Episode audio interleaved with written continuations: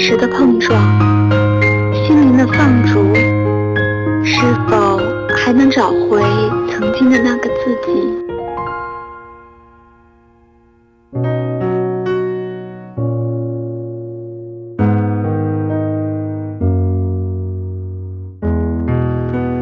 华灯初上，星光点点，这个快节奏的城市似乎还在黑夜里挺拔的屹立在那里。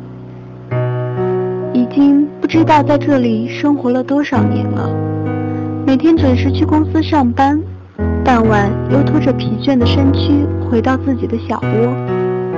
黑漆漆的房间如同遭到抛弃的孩子，只有那点点的灯光才能证明这里是有一丝生活的气息的。孤独地躺倒在沙发上，满满的疲倦与迷茫，不知道这样日复一日的生活。有什么意义？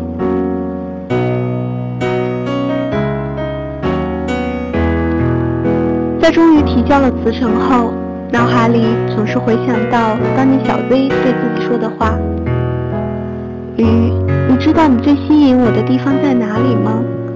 还记得第一次见你在咖啡馆里，那个恬静的坐在窗前静静阅读书籍的你，手捧着一杯香茗。”在暖阳的照射下，仿佛整个世界都与你无关。你执着地追求着你所追求的，你的眼中充满着无限的希望，而现在的你眼里却只剩下一滩死水。你用沉默将自己封闭起来，谁也走不进你的心中。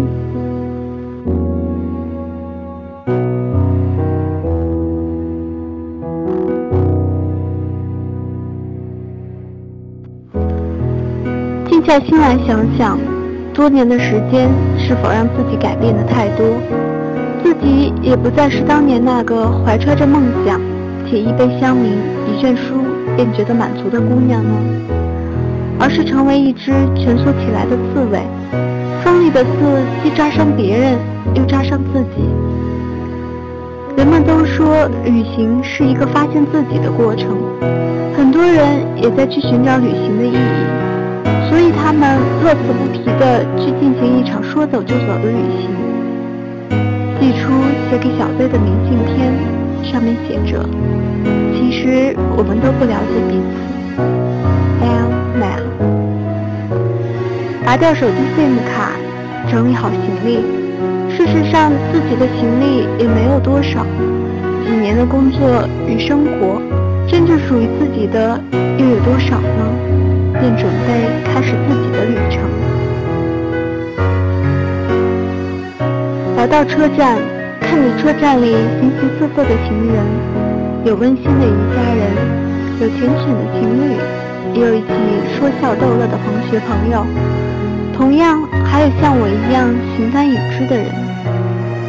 一直是一个喜欢听故事的人，悲伤的故事，开心的故事。好像自己是一个天生的聆听者，在这些行人中，又会有什么属于他们自己的故事呢？拿着通往杭州的车票，坐上火车，看着窗外不断倒退的风景，想起有人说，人生就像一列火车，有些人先与我们登车，他们告诉我们哪里的风景更美；有些人会和我们同时登车。相伴而行，可是并不能与我们相伴到终点。也有些人会在我们最想和他同赏风景时而匆忙下车。